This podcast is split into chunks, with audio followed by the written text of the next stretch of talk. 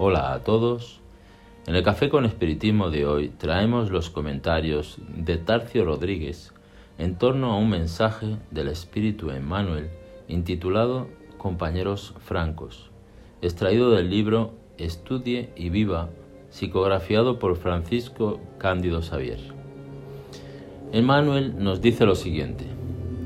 En la esfera del sentimiento somos habitualmente enfrentados por cierta clase de amigos que son siempre de lo más, de lo más preciado y a los que no siempre sabemos atribuir su justo valor. Son aquellos que nos dicen la verdad acerca de nuestras necesidades espirituales. Invariablemente, categorizamos de forma elevada los afectos que nos aseguren conveniencias superficiales en el cuadro del mundo. Confianza en aquellos que nos multiplican las posesiones efímeras y solidaridad a los que nos garantizan un mayor aprecio en el grupo social. Es perfectamente apropiado nuestro agradecimiento a todos los benefactores que nos enriquecen con oportunidades para progresar y trabajar en común la experiencia. Pero seamos honestos con nosotros y reconozcamos que no nos es fácil aceptar la participación de los compañeros cuya palabra franca y esclarecedora nos auxilia en la supresión de los engaños que parasitan nuestra existencia. Si nos hablan sin ningún rodeo acerca de los peligros que nos encontramos amenazados, en función de nuestra inexperiencia o falta de vigilancia, incluso aun cuando adornen la, la, frase con la bondad más pura, frecuentemente reaccionamos de forma negativa, acusándolos de ingratos y duros de corazón. Si insisten, no es raro que les, eh, les consideremos obsesados, cuando no permitimos que la miel de la amistad se transforme en nuestra alma en vinagre de aversión, exagerando sus pequeñitos defectos, olvidando absolutamente las nobles cualidades de las que son portadores.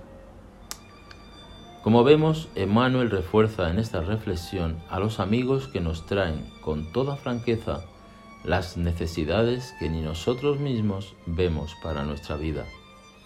Aquellos compañeros que con todo el respeto y restricción nos alertan sobre nuestras conductas menos adecuadas, sobre nuestras faltas o excesos en los que incurrimos diariamente. Y es muy normal, ante una advertencia sincera, incluso diluida en bastante serenidad, que reaccionemos con incomprensión y rechacemos a ese que nos lleva a la transformación, huyendo hacia el encuentro de aquellos que alimentan nuestra propia opinión, aunque ésta nos perjudique desde el primer momento. Emmanuel elabora la reflexión sobre los amigos francos a partir de la pregunta 922 de El libro de los espíritus de Allan Kardec que trata de la felicidad normal para todas las personas, considerada por los espíritus como posesión de lo necesario para la vida material, conciencia tranquila y fe en el futuro para la vida moral, reforzando la idea de que vigilemos nuestros hábitos y pensamientos para que nuestra felicidad no se vuelva infelicidad ajena. También nos recuerda el comentario de Kardec en el Evangelio, en el libro El Evangelio según el Espiritismo, sobre la reprimenda de Jesús a los fariseos y escribas que intentando apedrear a la mujer adúltera fueron advertidos de que tiraran la primera piedra aquellos que estuviesen sin pecado, pues como bien indica Kardec, a los ojos de Dios una única autoridad legítima existe la que se apoya en el ejemplo que da del bien. Normalmente nos, hacemos profesionales como represores de la incoherencia, exponiendo el mal de los otros, rechazándoles sin ningún tipo de auxilio. De forma muy clara, Emmanuel hace la diferencia entre la franqueza y la injuria, la ofensa del consejo amigo, para recordarnos que el propio Cristo tenía bastante autoridad para obligarnos pero él mismo decidió seguir el camino del buen ejemplo por encima de las acusaciones gratuitas. Como concluye Emmanuel, Consideremos de forma distinta a los amigos incapaces de calentar nuestros desequilibrios o ilusiones. Jamás cometamos el disparate de mezclarlos con los calumniadores. Los contratistas de la difamación y de la injuria hablan destruyendo.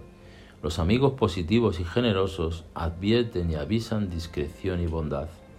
Siempre que nos digan algo, sacudiéndonos el alma, entremos en sintonía con nuestra conciencia. Roguemos al Señor que sostenga nuestra sinceridad y sepamos oírlos. Mucha paz y hasta el próximo episodio de Café con Espiritismo.